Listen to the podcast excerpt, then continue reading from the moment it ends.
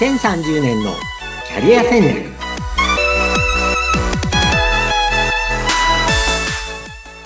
こんにちは。人材開発コンサルタントの山岸真嗣です。お相手役は相本幸子です。山岸さん今日もよろしくお願いいたします。はいよろしくお願いしますさあ、いつも山岸さんにはキャリアにまつわる、そしてもう人生に関わってくるようなお話をいろいろ聞かせていただいてるんですけれども、今回36回目を迎えます。今回のテーマはどういったことになりますか？はい、今日は自己効力感を高めるということをお話したいと思います。自己効力感相本さん、自己効力感っていう言葉聞いたことありますか？いや、あの、自己肯定感とは違うんですもんね。初めて聞きました。はい。あの、自己肯定感と自己効力感似てるんですけれども、うん、ちょっと後でちゃんとご説明しますけれども、両方必要だよって話ですね。で、自己肯定感っていうのは、えー、自分を肯定するなので、自分のことを認める、えー、自分に満足している状況を作る、あるいは自分を好きっていうふうに言い換えれるんですけれども、それはそれで大事なんですよ。自分を好きで、自分に満足してるの。これが自己肯定感です。で、それとはちょっと違って自己効力感っていうのは、うん、え何か自分が新しいことにチャレンジしたりして、それができそうだっていう、うまくできそうだ、なんとかできそうだっていう気持ちのことを自己効力感って言います。で、仕事で、こう、何か新しいことにまあ、向かっていくときには、この自己効力感っていうのが大事なんですね。うん。で、それには、あの、これを高める方法っていうのも、こう、ある理論がありまして、えコツがありますので、今日はそのところをお話したいと思います。はい、お願いします。はい。えー、自己効力感っていうのは、やっぱりこのね、変化が激しい時代なので、やっぱりどんな仕事も簡単じゃないわけですね。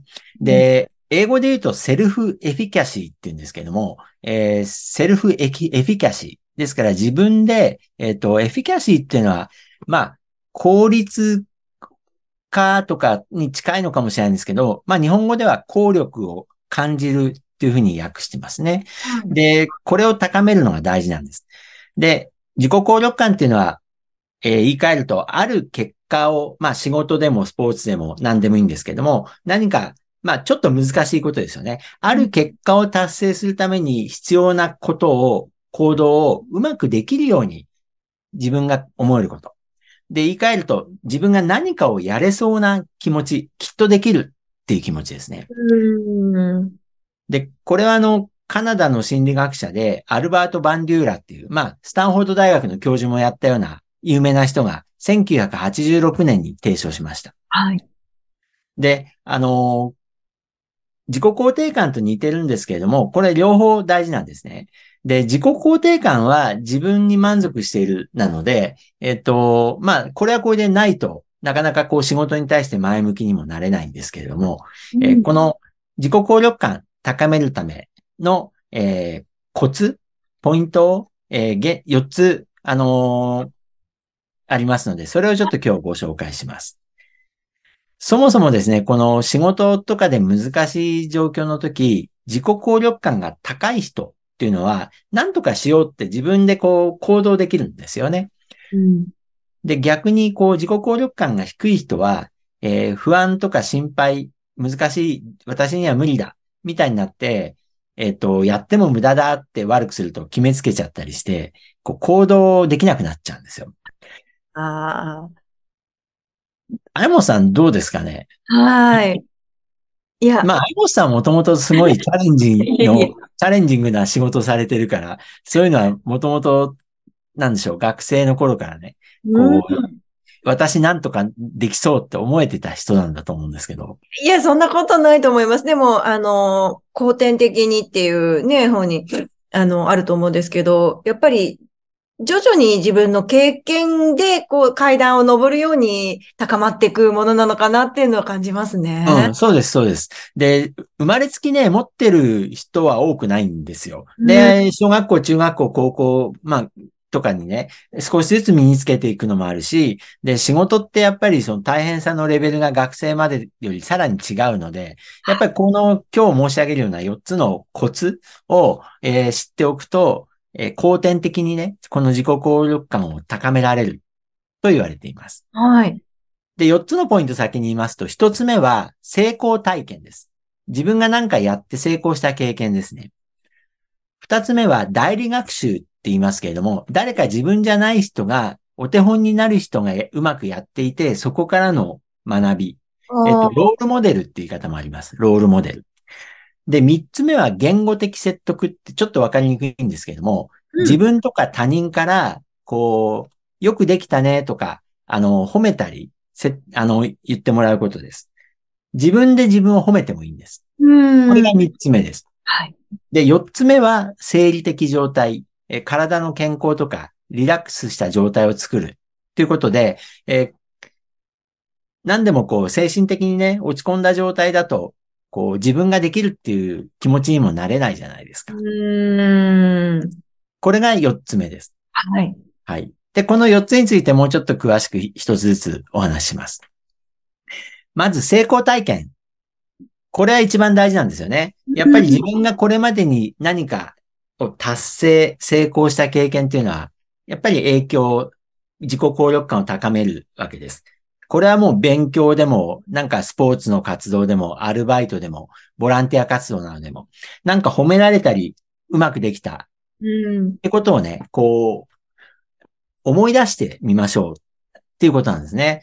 で、その成功体験は自分は、なんかこれ難しいと思ったけど、やってみればなんとかできるという気持ちを高めることにつながります。うん、ですから、あの、仕事において言うと、仕事って誰でも初めてやることがほとんどなので、うん、えっと、小さな目標をこう少しずつ作って、それに対して成功体験をちょっとずつ持っていけると、あの、本当はいいんですよね。うん、で、あの、上手な、こう、上司っていうのは、少しずつこう、目標を上げて成功させていくわけです。ああ。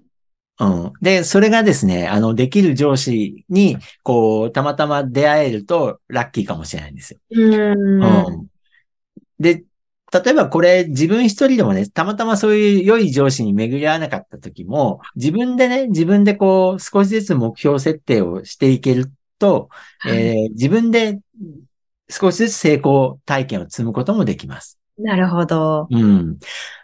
まあ、学生の時の、例えばスポーツなんかやっぱり分かりやすいと思うんですけど、いきなりどんなスポーツでも、あのー、私とかテニスやってたんで、テニスの例が話しやすいんですけども、いきなりそんな強くなるテニスの人いないじゃないですか。うん、やっぱり最初はボールをちゃんと飛ばすことから始めて、それで最初はフォアハンドっていう方しか打てないのが普通だし、それでちょっと上手くなったら、あの、フォアハンドで、なんですかね、5回ぐらいラリーが続くようになろうとか、はい、で、だいぶ上手くなったら、バックハンドも練習しようとか、うん、やっぱなんだって、ステップバイステップじゃないですか。そうですね。うん。で、良くないコーチ、こういう人今でもいるかわからないけれども、はい、いきなりなんか、あの、打たせて、えっ、ー、と、なんか容量悪いと、お前は鈍いからダメみたいにね、あの、それでやめさせちゃうようなのが一番良くないじゃないですか。これ極端に言ってますけど。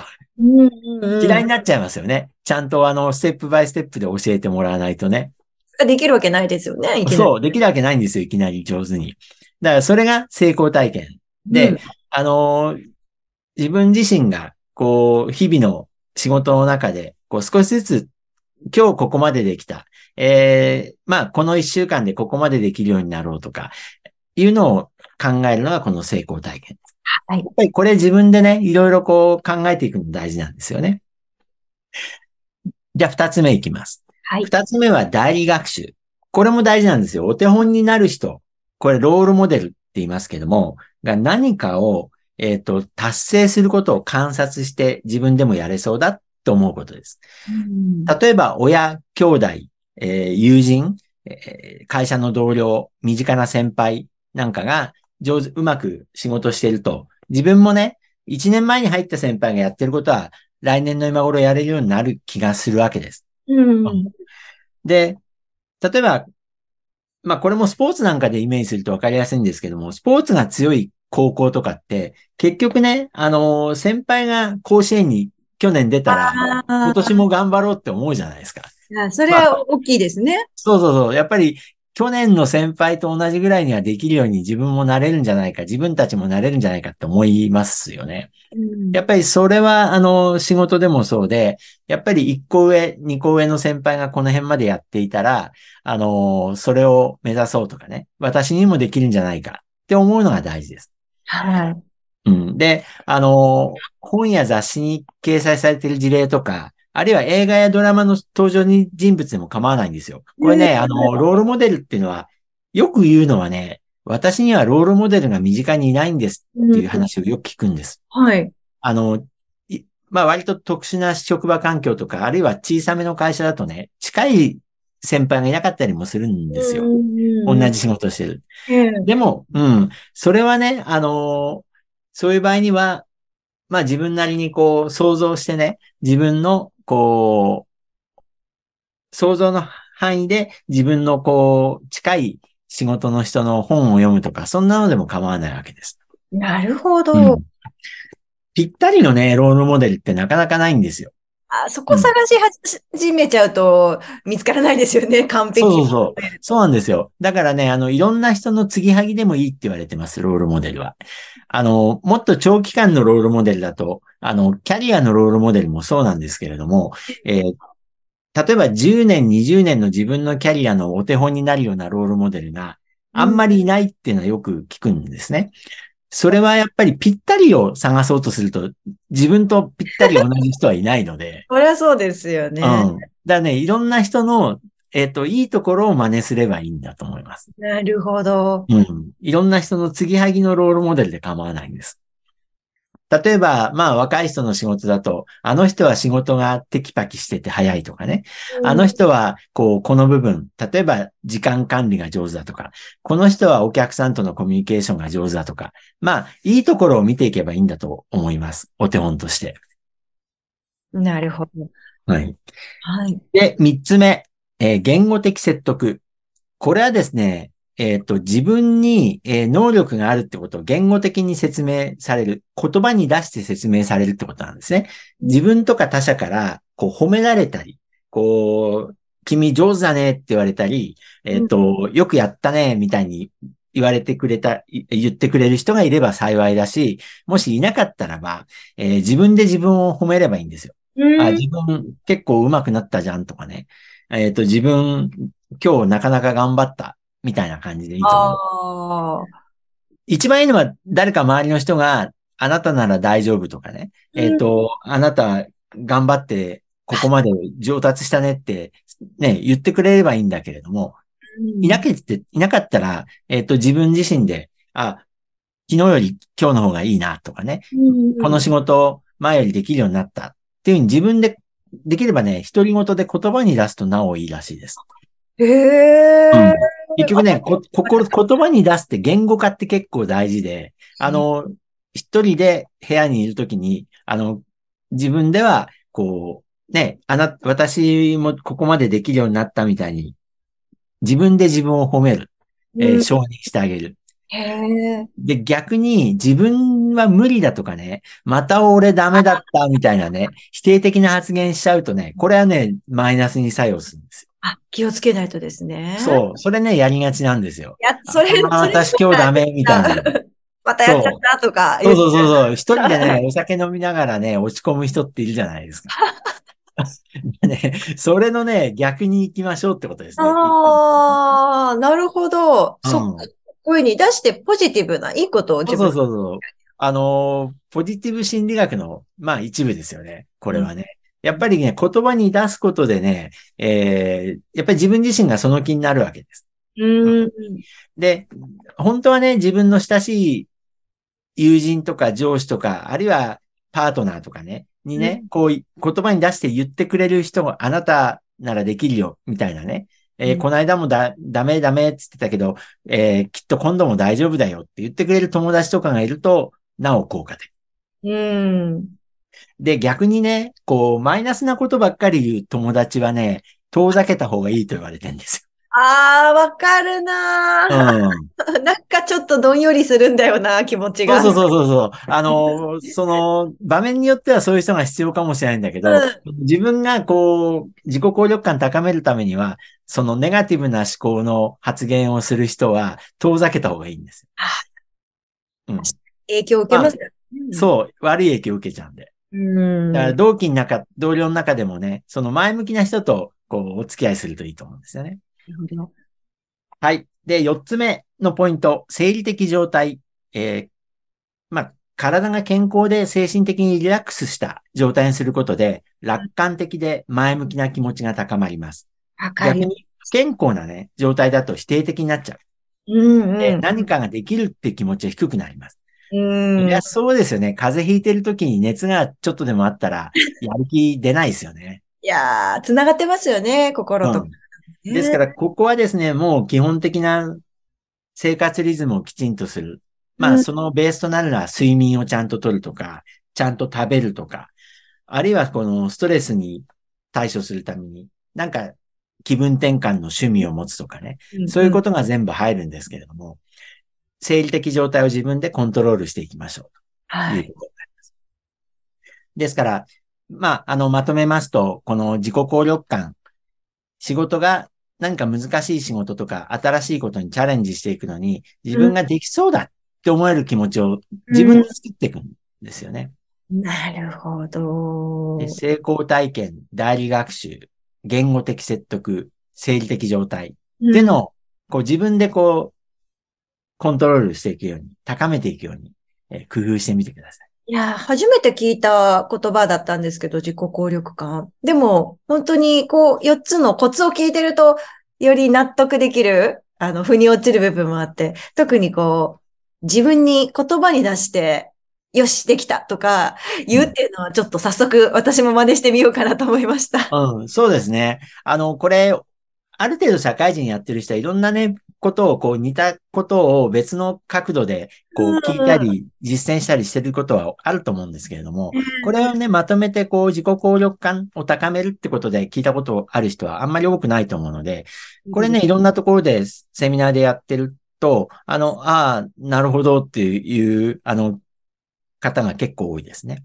ねえ。いや、ぜひ。ね、変化が激しくなってきたんで、こういうのを意識しないとダメなんだと思いますよ。いや、そうですね。意識的に、あ、今、あの、生理的状態上げとこうとか、そうそうそうそうで。分かっておいた方、コツがね、分かっておけば、あの、時間はかかってもいい方に持っていけると思うので、いや、すごく面白いお話でした。きっと、はいあの、もう、キャリアをかなり重ねた方にも、まだこれからっていう方にもね、響くお話じゃないかなと思うんですけれども、今回もためになるお話、楽しく聞かせていただきました。山岸さん、今回もありがとうございました。